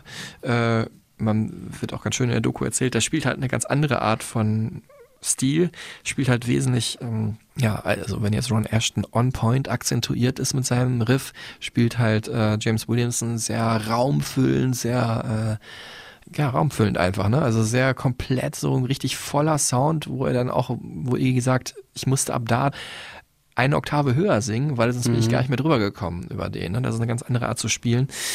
Und ja, der ist dann eingeflogen worden und dann hatte dann äh, David Bowies Label für Iggy so eine schöne Rhythmusfraktion gemietet, fand aber auch scheiße und hat deswegen auch noch die beiden anderen Stooges, also die Ashton-Brüder, nach London geholt. Und damit waren sie eigentlich wieder vereint. Genau, und so ist dann äh, Raw Power entstanden, produziert von David Bowie und deswegen wahrscheinlich auch, es war damals so, zwar das Ende dieser Phase, aber insgesamt so ein bisschen glam-rockiger, kann man sagen. Wir hören mal rein in Search and Destroy. I am the world's forgotten boy, the one who searches and destroys. Honey, gotta help me, please. Somebody gotta save my soul. Baby, for me. Oh! Look out.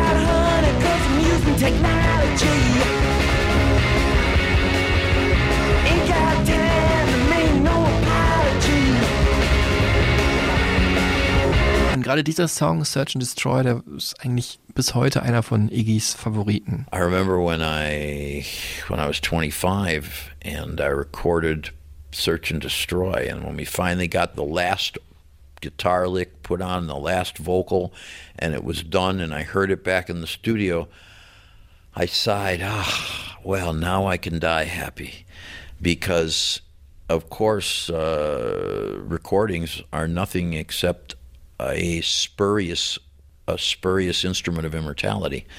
They're something that can live your the where in which you can be living after your death. Uh, you can also be living during your life, but in another place. I I may be singing I may be singing that song in Egypt right now while we talk here in Germany. I don't know, but it's possible. So these are these are tricks. These are tricks we play with, and this, these are these are really the impulses behind modern technology. Is is man trying to be immortal? Also heute natürlich auch Klassiker, also wie man sagen muss, auf dem ersten und dem dritten Album ähm, sind halt die ganzen Stooges-Klassiker drauf. Aber es war, was kommerzieller Erfolg anging, auch vom Regen in die Traufe, denn auch Columbia war nicht, war nicht überzeugt von der Platte, Mhm. hat sich auch nicht oft verkauft. Ähm, ja, also noch on top hat man dann Iggy verboten äh, und den Studios verboten, live aufzutreten, weil ja Iggy angeblich sich negativ über das Label geäußert hätte oder halt das Label schlecht repräsentieren würde mit seiner Art, also wurde auch öffentlich diffamiert von Columbia. Hat dann auch bei dem letzten Gig der Stooges, wo sie dann auch wieder auf die Fresse bekommen haben, äh, ja, der nämlich in einer Bikerbar war, das Publikum ganz schön beleidigt. Also so eine Bikerbar könnte man jetzt aus heutiger Sicht denken, ja, die mögen doch Punkrock, ja, aber damals war es schon ein Unterschied, ob du jetzt, sagen wir mal, Amerika treu und äh, Rockmusik gemacht hast oder ob du halt gegen die Masse gepöbelt hast und alle gegeneinander aufgehetzt hast. Es hat Iggy eins auf die Nase bekommen, tatsächlich, in der Bikerbar. ja, das war das Ende der Stooges. Es gab dann noch ein weiteres Album, was eigentlich so halb als Stooges-Album noch gesehen wird, nämlich Kill City. Ähm, 77 rausgekommen, aber vor, schon vorher eingespielt. Iggy und James Williamson. Ist dann aber doch unter dem Namen Iggy Pop halt erschienen.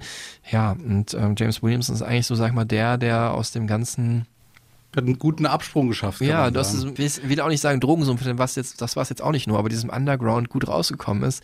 Er ist so ein IT-Dude im Silicon Valley dann geworden, ne? Genau. danach. Und hinterher war dann auch Sony Executive. Also man sieht auch ganz viele Fotos von ihm so mit, äh, mit Hemd und Krawatte so und Aber dann auch wieder auf der Bühne mit den Stooges. genau, Hm? als nämlich, ähm, ja, wir erzählen die Geschichte der Stooges kurz zu Ende, bevor wir dann zu Iggys Solo-Karriere Mhm. kommen. Die haben sich nämlich wieder vereint. Und zwar 2003 beim Coachella und ähm, Gute Geschichte auch. Coachella wollte, hat Iggy Pop angefragt, ob sie da mit den Stooges auftreten. Und dann hat er die Gage gehört, die schon sehr hoch war für Stooges-Verhältnisse damals. Hat er gesagt, wenn wir alles teilen, geht das ja aber nicht. Dann muss das mindestens das Dreifache sein. genau, es war eine Iggy Pop Gage, meinte er, aber die anderen wollen ja auch was. Und äh, das haben sie dann auch äh, eingewilligt. Was ich halt auch witzig fand, dass ähm, Iggy, um damals die Band wieder zusammenzutrommeln, dann einfach äh, die alte Nummer wieder angerufen hat von den Ashtons, wo er auch schon in den 60er Jahren angerufen hat, um halt zu fragen, ob die mit ihm eine Band gründen wollen. Und Ron so, ja klar, war ich mit. Trete ich wieder auf. Weil, weil die beiden Ashtons waren damals nämlich einfach nach Hause gegangen, haben gesagt, okay, wir leben wieder bei Mom und mit ihrer Schwester auch zusammen ähm, und waren dann auf einmal wieder an der Oberfläche der Aufmerksamkeit. Ja, Jay Maskis von Dinosaur Jr. und Mike Watt, auch so ein berühmter, ja, was ist der US-Underground-Geschichte, haben viel dazu beigetragen, dass die Band sich wieder vereinigen konnte auf der Bühne, haben erstmal nämlich einzelne Musiker dazu gebucht, also die Ashtons und dann am Ende halt äh, war das Terrain so, äh, war der Weg so weit beschritten, dass dann halt Iggy auch nämlich dann gesagt hat, okay, dann lass uns doch als Stooges wieder gemeinsam auftreten. Und ähm, als dann Ron Ashton gestorben ist, ist ja der einzig logische Schritt, dass dann auch für die Touren, die dann von da aus passiert sind, dann James Williamson wieder mit an Bord gekommen ist und der hat dann auch gesagt, hier mein White-Collar-Outfit lege ich jetzt mal beiseite und ziehe wieder das schwarze Rock'n'Roll-Shirt an und lasse die Haare ein bisschen länger wachsen und bin dann wieder mit dabei auf der Bühne. Und hätte ja auch nicht gedacht, ne? Ich meine, das ist ja wirklich Wahnsinn, ne? Die ersten 20, also, ne, also sagen wir mal 10 Jahre so Musik gemacht, 5 Jahre mit den Stooges, dann 30 Jahre raus und dann bist du wieder bei den Stooges. Irgendwelche Algorithmen programmiert im Silicon Valley oder so. Aber natürlich das andere große Ding, worüber wir jetzt sprechen wollen, äh, ist das, was ich ja gerade schon angedeutet hat, nämlich mit dieser Begegnung zwischen Iggy Pop und David Bowie. Ähm, nämlich äh, auch der Zenit von dem, was von Iggy Pop bis heute die Popmusik geprägt hat, sozusagen, dann entstanden ist, ne? Genau, und das ist halt auch entstanden aus dem Tiefpunkt heraus. Ja, dann war Iggy erstmal nämlich dann nach dem Ende der Stooges am Boden, hat ganz viele Drogen eingeworfen, hat sich dann zumindest dazu bereit erklären lassen oder hat auch die Vernunft bewiesen, sich in Reha einchecken zu lassen in L.A. Und da kam ihn halt äh, David Bowie besuchen, denn der hat ja auch dort äh, zwar auch eine sehr schwere Zeit gehabt, sehr viel äh, Drogen genommen, Koks genommen und Paprika gegessen, glaube ich. Stimmt, in, das war die Zeit, ja. Milch in, und Paprika. In äh, LA, wo er an seinem bis heute mit besten Album Station to Station gearbeitet hat. 76 war das. Und Iggys Leben sah damals wirklich ganz bescheiden aus. At the same time, concurrently, my life sort of exploded and everything was up in the air. I didn't really live anywhere. I didn't really live with anybody. And while this was unnerving on the one hand, uh, it makes for interesting situations. And so I put him in the music. Und damit es wieder besser wird, das Leben von Iggy Pop, ähm, hat äh, David Bowie mit auf Tour genommen. Einfach so als Buddy, als Kumpel ähm, auf ja, die äh, Tour zum Album Station to Station. Man muss sich vorstellen, also Iggy natürlich da auch jahrelang schon unterwegs gewesen, ähm, hat auch viele Clubs und auch ein bisschen größere Locations auf Festivals gespielt, aber das war wirklich hier ein Riesenstar. Der hat auf ja, in Arenen gespielt. David Verweis Bowie. auf Folge. 38 hm, mhm. und äh, hat ja da hat Iggy das auch das erste Mal gesehen. Äh, also erstens wie das organisatorisch alles läuft wie man sich als großer Star auf so einer Bühne verhält. Und ähm, auch den Arbeitsethos, ne, dass Bowie natürlich auch krass Drogen genommen hat, aber dann, wenn er arbeiten musste, hat er gearbeitet. So, ne? Und das muss man halt auch schaffen, um halt so eine erfolgreiche Karriere an den Start zu bringen. Das letzte Konzert äh, der Tour war dann in so Juni 76 in Paris. Dann haben David Bowie und Iggy Pop gesagt, bleiben wir doch gleich hier und arbeiten weiter an Musik. Und da haben sie dann auch äh, unter anderem, ja, David Bowie hat Low da angefangen zu arbeiten und äh, aber zuerst haben sie sich gewidmet Iggys Debütalbum, also dem zweiten Debütalbum, ne? Nachdem, Solo. Genau, ja. nachdem äh, Raw Power dann ja doch ein Studios-Album wurde und das war halt dann The Idiot.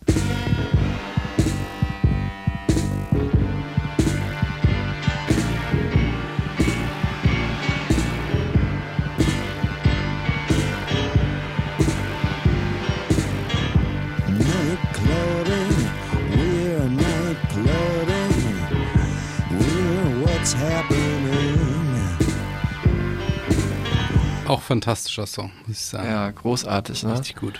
Das ist so ein Post-Punk-Album, mhm. irgendwie bevor es Punk überhaupt richtig gab, ne? Sehr düster. Ich kann mich, konnte mich dann erinnern, dass das in dem Film Control lief über Joy Division. Mhm als äh, Ian Curtis, der Sänger, sich umgebracht hat. Also, dass er ah. das hat laufen lassen, was auch so ein bisschen einerseits so die, die, die, die Brücke, herstellt. die Verbindung halt zu der Musik von Joy Division zu diesem Album, also nicht generell zu Iggy, aber zu diesem Album und halt auch die Bedeutung, die es halt hatte für, ähm, für Ian Curtis und boah, wahnsinns kraftvolles, ja, Kraftwerkmäßiges, auch hat er selber gesagt, irgendwo zwischen James Brown und Kraftwerk die Musik. Man hört auch total, dass David Bowie da die Musik geschrieben hat. Ne? Ja, ja, finde ich auch. Also sehr catchy dann irgendwie doch noch, aber sehr düster.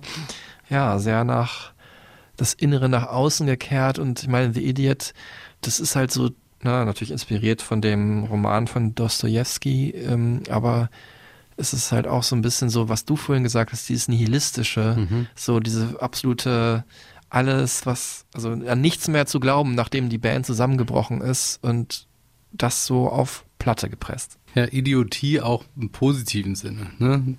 Nicht nur so der Idiot, sondern auch einer, der irgendwie sich traut, naiv und einfach ins Blaue hinein zu denken und zu agieren. Mhm. Ähm, und ähm, wir haben es ja schon erwähnt, es gibt immer wieder Songs, wenn man die hört, Iggy Pop Songs, die nach David Bowie klingen. Manche sind auch David Bowie Songs. China Girl zum Beispiel, ne? Mhm. Ähm, ist auch einfach, wenn man den hört in der Iggy Pop Version, äh, ist auch einfach ein, ein, eine fantastische Version irgendwie, ne? Ja, also der Song ist ja danach erst als David, äh, richtig berühmt geworden als Song halt von David Bowie. Ja. In so einer Hochglanzversion auf seinem mit erfolgreichsten Album Let's Dance, produziert von Nile Rodgers 83 und heute würde man ja auch sagen, ja, es ist ein David Bowie Song. Ist es ja auch, weil er ihn geschrieben hat, aber er war halt erst gesungen von Iggy Pop. Iggy Pop Song. So. Mhm. Und äh, das hat David Bowie des Öfteren in den 80er Jahren gemacht.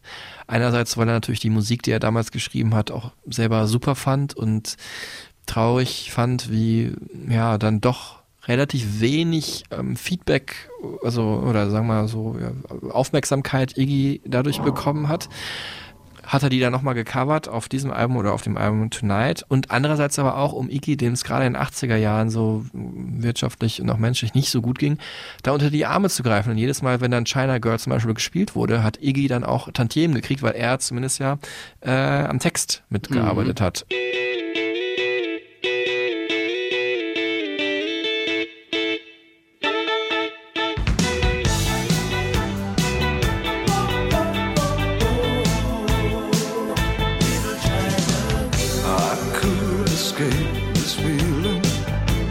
China girl.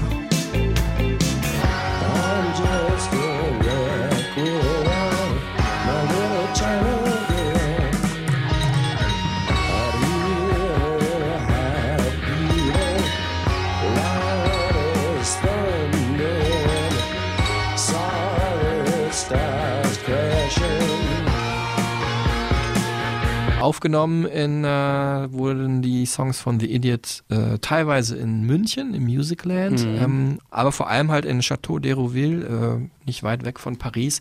Da hat Bowie halt auch an Low gearbeitet und es komplett einspielen wollen, aber wir erinnern uns auch an die Folge, natürlich erinnern wir uns an unsere Folge.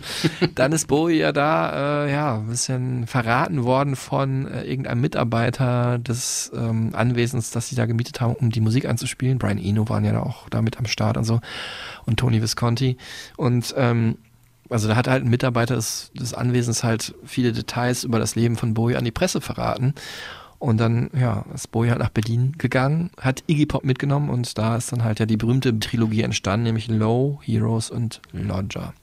Und da hat Iggy auch Background mitgesungen und da haben sie vor, aber vor allem nicht nur Musik gemacht, sondern im berühmten Auch Drogen genommen.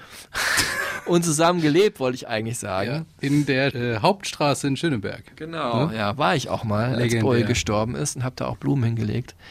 Ähm, ja, interessant fand ich übrigens, dass ich äh, damals auch äh, gelesen hatte, dass die da eigentlich nach Europa gekommen sind von LA weg, um auszunüchtern. Ne? Also ich meine, Ins Moloch Berlin. ja, damals. dachte ich auch, krass.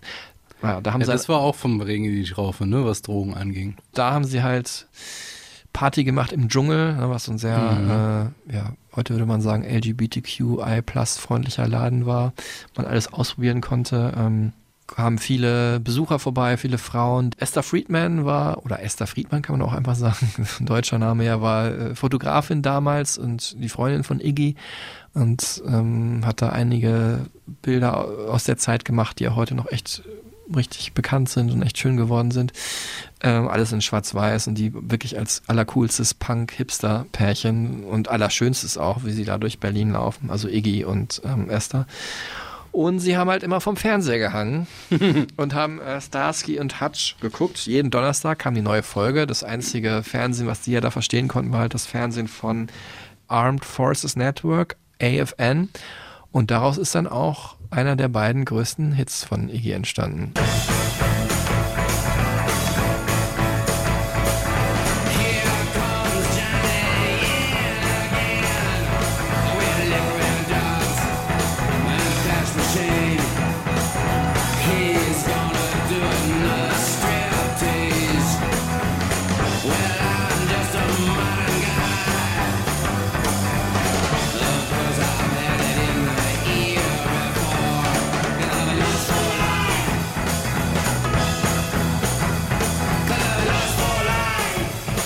Der dann von Jet in Are You Gonna Be My Girl auch wiederbelebt wurde in den 2000ern, ist mir aufgefallen. Ja, das stimmt. I said, Are you gonna be my girl? Aber es ist ja eigentlich You Can't Hurry Love, ne? Von, Auch das. aber der, der war ja vorher, also Supremes. Und dann auch Phil Collins. Genau, der hat's gekaut. I need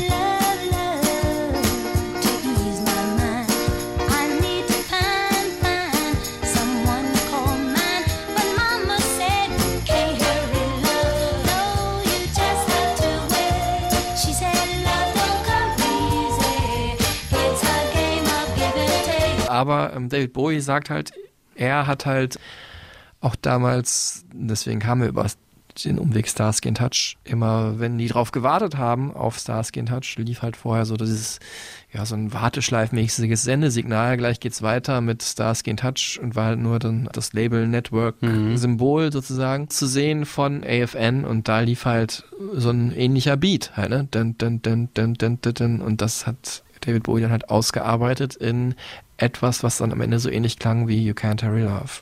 Also Wahnsinn, ne? Wahnsinns, Wahnsinnsgeschichte, Wahnsinnssong auch. Berühmt geworden ja für mich auch durch, Trainspotting. Ja. Ja, natürlich. Also, ich, ich muss aber auch sagen, es war wirklich so der erste große Berührungspunkt mit diesem Song. Ne? Mhm. Trainspotting, wann war das 98 oder so? ja, so Ende der 90er, ja. Und da kam ich dann erst wirklich drauf, ah, okay, krass, ja, Iggy Pop und was das eigentlich alles für eine, für eine Bedeutung hat. Mhm. Oder damals hatte auch. Ja, und das ist natürlich auch nahtlos übertragbar, gerade diese Drogenhistorie, die in äh, Trainspotting erzählt wird, auch auf Iggys Karriere als ähm, Heroinabhängiger. Ähm, und aber gleichzeitig auch so dieses mit so einer gewissen Nonchalance versuchen, irgendwas Positives draus zu machen und dem auch fälschlicherweise natürlich dieser ganzen Drogensucht auch irgendwie so ein cooles Image zu verpassen, ja, was der Trainspotting ja immer noch hat, auch wenn man sieht, wie krass da die Drogentrips sind und wie krass äh, negativ dargestellt wird, wie die versuchen von den Drogen runterzukommen, hat es ja trotzdem noch irgendwas Cooles, ne? Wo es natürlich nichts Cooles ist.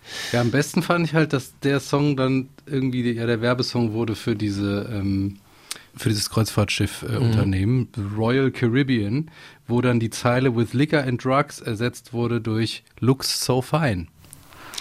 Es ist sehr ähnlich, finde ich. Ja, es ist sehr ähnlich. Ne? Also es ist so absurd, grotesk, aus welcher Zeit äh, dieser Song kommt ne, und was der eigentlich meint und wie er dann äh, über die Werbung sozusagen ein Image reproduziert, was das völlige Gegenteil eigentlich ist.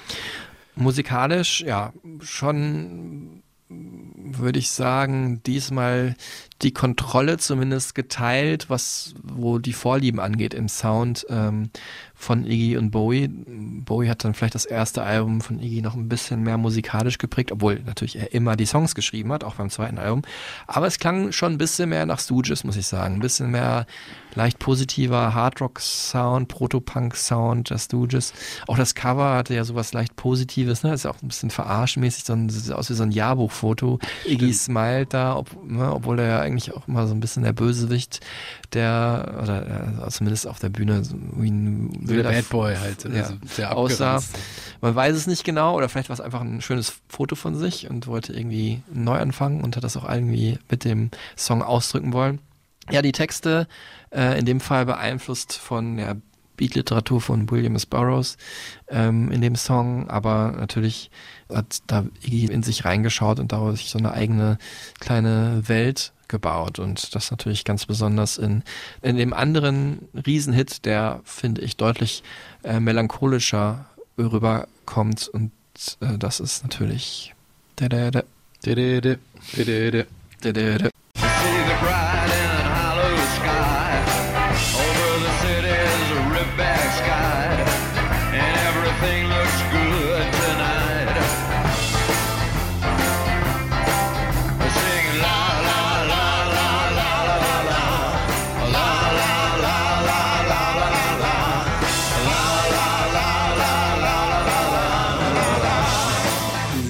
repetitive auch wieder vier Akkord-Pattern hier, ähm, was ja hier Punkrock auf so eine Pop-Ebene bringt, ne? Durch die Eingängigkeit und Gefälligkeit.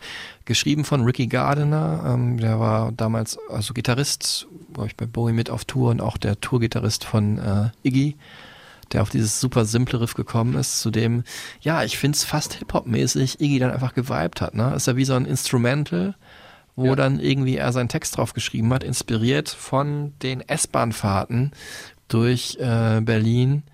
Er fährt immer, er fährt immer weiter und weiß gar nicht, macht das überhaupt Sinn? Wo führt es denn überhaupt hin? Er sieht sich einfach nur in meiner S-Bahn sitzen. Als Metapher für sein Leben auch. Genau. Ähm, inspiriert aber von äh, einem Gedicht von Jim Morrison wiederum. Mhm. Und zwar The Lords and the New Creatures.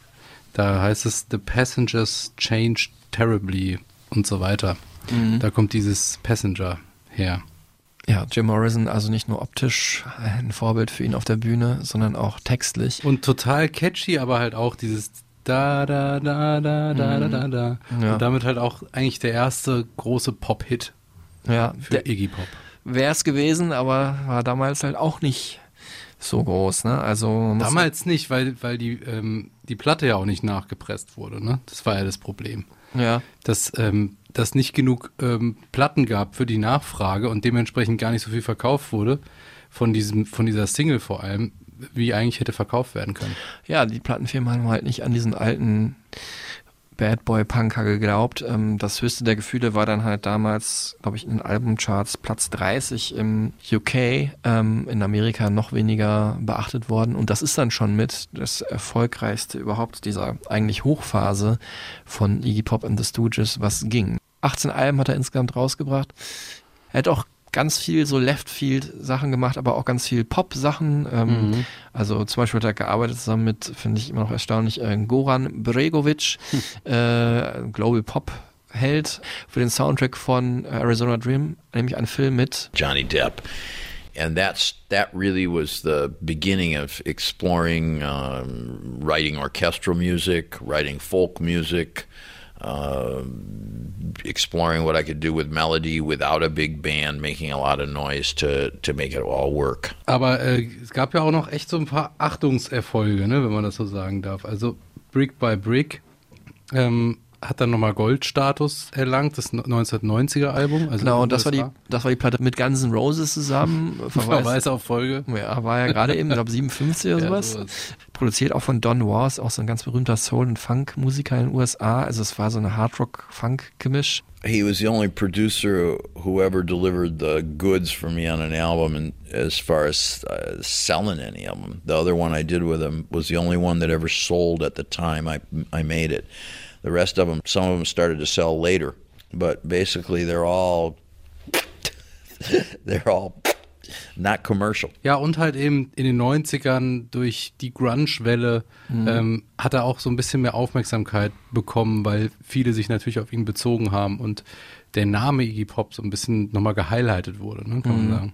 Genau, und ähm, dann hat er doch in den letzten Jahren äh, noch ein recht respektables Spätwerk auch äh, veröffentlicht. Äh, über Post-Pop-Depression haben wir am Anfang schon gesprochen. Die Platte, die er mit äh, Josh Omi von Queens of the Stone Age zusammen produziert hat, oder die er für ihn produziert hat. Ähm, ja, es war halt das Album, was Iggy sich immer noch mal erwünscht hat. Er hat das damals in Interviews gesagt, er wollte noch mal einmal so ein richtig krasses Rockalbum machen, hat ja eigentlich so, ja, so Ende der 90er, so was seine Solokarriere angeht, von diesem Sound so ein bisschen verabschiedet. Ja, dann kam die Revival-Tour mit den Studios Anfang der Nullerjahre und hat das halt da, da ausgelebt und seine Solokarriere bestand eigentlich dann eher so aus, ja, weiter, so würde man sagen, Left-Field-Sachen. Also hat dann auf Jazz geschaut, New Orleans Jazz, ähm, auf Chanson sogar. Das Ganze ging los mit ähm, so einem Soundtrack für eine Doku über den äh, Autor Michel Houellebecq. Präliminär heißt das, schon wieder so Prelude-mäßig hier wie ganz am Stimmt. Anfang. Äh, Le Feuille Morte heißt dieser Song. Les bras des amants désunis. C'est une chanson qui nous ressemblait. Toi, tu m'aimais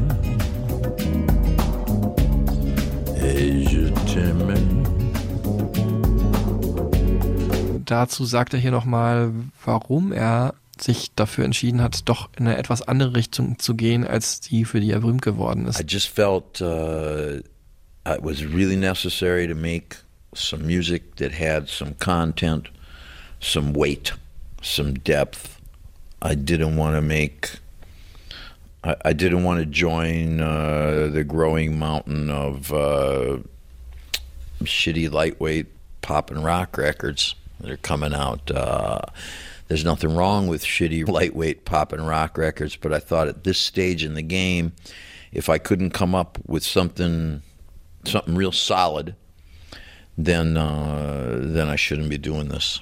And uh, coming up with something real solid means you got to you got to use your real emotions, your real experiences, and work from there. And uh, there should be some some real music too, which is not dependent on loud noises or on machine machine beats.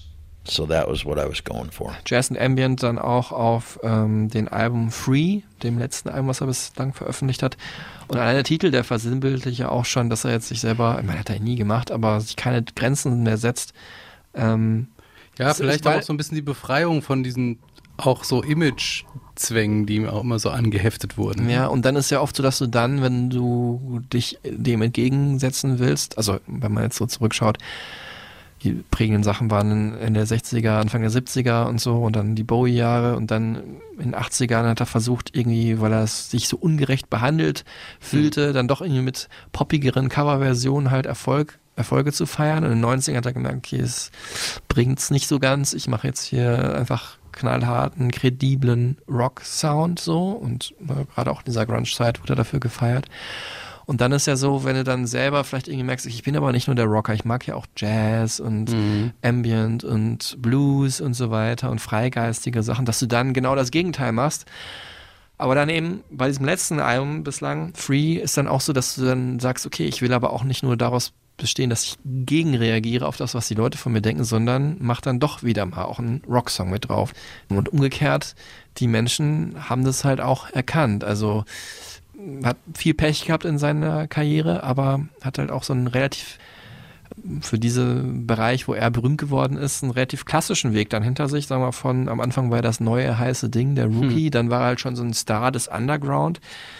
Und dann war er irgendwie so Old News, ne? Was will Iggy in den 80ern so? Der ist doch abgehalftert und dann wurde er halt von der Grunge-Generation wiederentdeckt und wurde dann halt Kult. Und heute ist er noch mehr Kult als, äh, als vor 20 Jahren, weil er halt 75 Jahre ist und eigentlich mit das Wichtigste ist, immer sehr integer war. Ja, einfach ein realer Typ, super sympathisch und der auch immer noch wirkt und da ist. Ist ja auch wichtig. Ne? Ja. I thought, oh boy, I do not want to be 70 years old and feel like I didn't do what I should really do with my life. I and uh, and that I never really that I never really had love, that I never really never really touched anybody. And, and conversely, that I never really stood up for myself, that I never really uh, developed my own my own personal sense of beauty in life, basically. And and I think also I'm going to want uh, when it's time for me to split, I'm, I'm going to want to feel that there has been some sort of a story that is at least amusing. Das ist doch ein schönes Ende hier. Auf weitere 75 Jahre Iggy Prost. ähm, ich weiß, also der nimmt ja keine Drogen mehr, ob er heute nochmal einen Shampoos trinkt. Und lasst uns äh, gerne auch zur Feier des Tages dann zum Geburtstag ein Sternchen da. Für uns, ja, ja. Alles Gute euch und alles Gute für uns auch. Genau. Nämlich- Bewertung freuen wir uns immer drüber und ähm, freuen uns natürlich über eure Kommentare und Nachrichten über alle Plattformen. Klickt die Stereotypen Supertunes an, passend zum Geburtstag mit den geilsten Songs von Iggy, von den Bands und Künstlern, die er selber gut fand und natürlich also von Stooges auch und seinen Arbeiten mit Bowie. Ist vieles Cooles dabei. Stereo.typen slash super.tunes bei Spotify. Super.cool. Okay, das war's für dieses Mal. Danke Tillmann, danke euch fürs Zuhören und bis zum nächsten Mal. Dann wird's nämlich gehen um, äh, ich krieg schon ganz feuchte Finger hier. Ja, meine Lieblingsband aller Zeiten. Muss ich es noch weiter sagen, oder? Nö, wir lassen es einfach mal so stehen. Okay, alles klar. Dann bis zum nächsten Mal. In diesem Sinne, tschüss zusammen. Tschüss.